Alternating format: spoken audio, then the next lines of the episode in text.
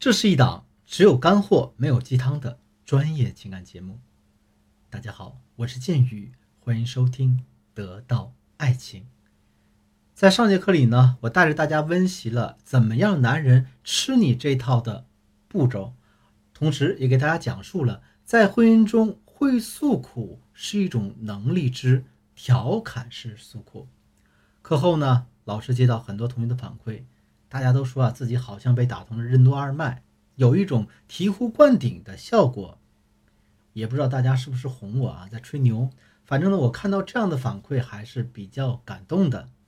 闲话不多说了，这节课我们继续来讲第二个案例。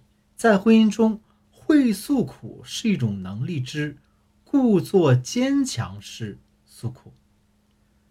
在生活中呢，我相信大家都有过这样的经历。第一种经历是。你在乘飞机或者坐高铁的时候，可能遇见过这样的事儿：你拎着一个行李箱啊，走着走着，发现前面走不动了，堵着了。你抬头一看，发现是一个穿着性感的美女，提着一个大行李箱，想往前面那个行李架上放，但是美女力气又很小，放得很吃力。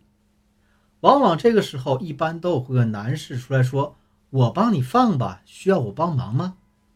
而美女一般也会不好意思，会很小声的说：“还是我自己来吧。”但是这个时候，男人一般都会非常绅士的主动拿过她的行李箱，轻轻松松把它放上去，甚至等到到站的时候，还会特别绅士的帮她拿下来。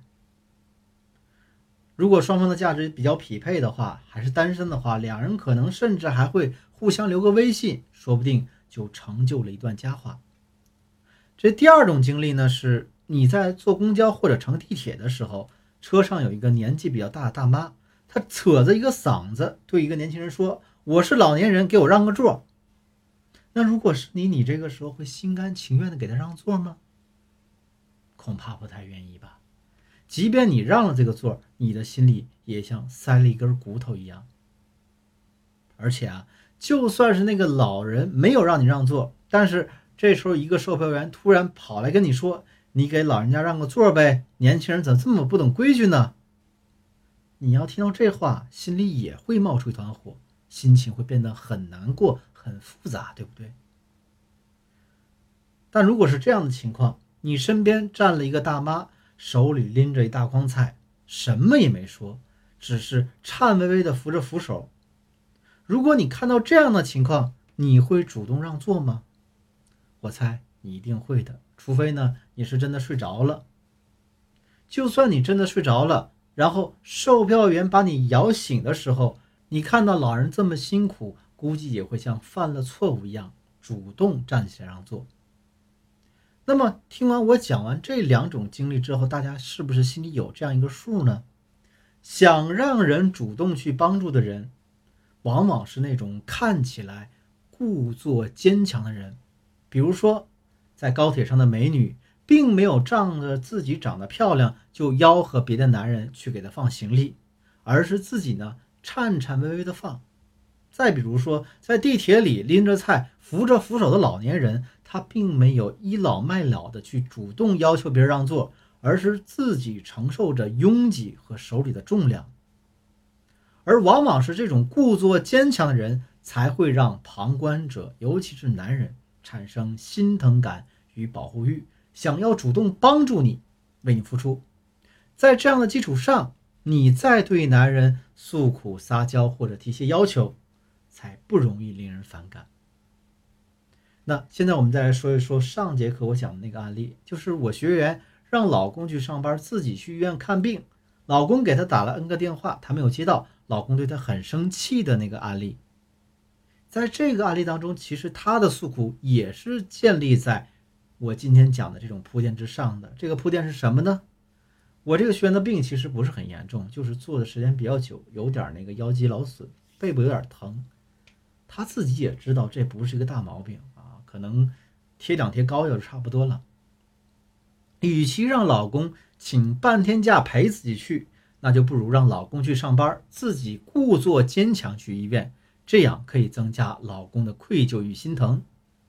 那有了这个故作坚强作为铺垫，她之后再向老公诉苦啊，自己陪孩子熬夜做作业很累啊，想吃好东西补补，她老公才会对这个诉苦买账啊。后来她还借这个由头从老公那里撬走了两千块钱红包。但假如没有这个故作坚强的铺垫，她直接告诉她老公：“我这还不是因为熬夜陪你孩子做作业累的吗？你还不赶紧给我做点好吃的补补？”要是男人听到这样的话，他第一时间就会觉得你是在抱怨、指责他，那一来二去，两个人又要吵架了。这就和在公交车上，你会对那些理直气壮让你给他让座的那些老年人产生不满情绪是一个道理。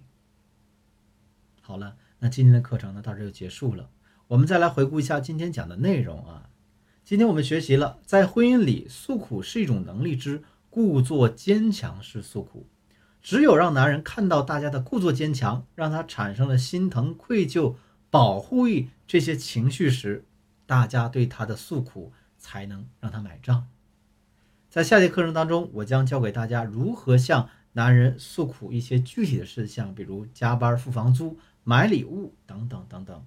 如果你对这些话题很感兴趣的话，一定要按时收听我们的课程。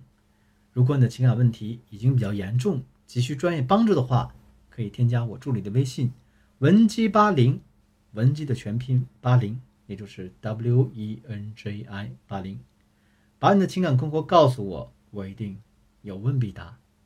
我是剑宇，我们下期再见。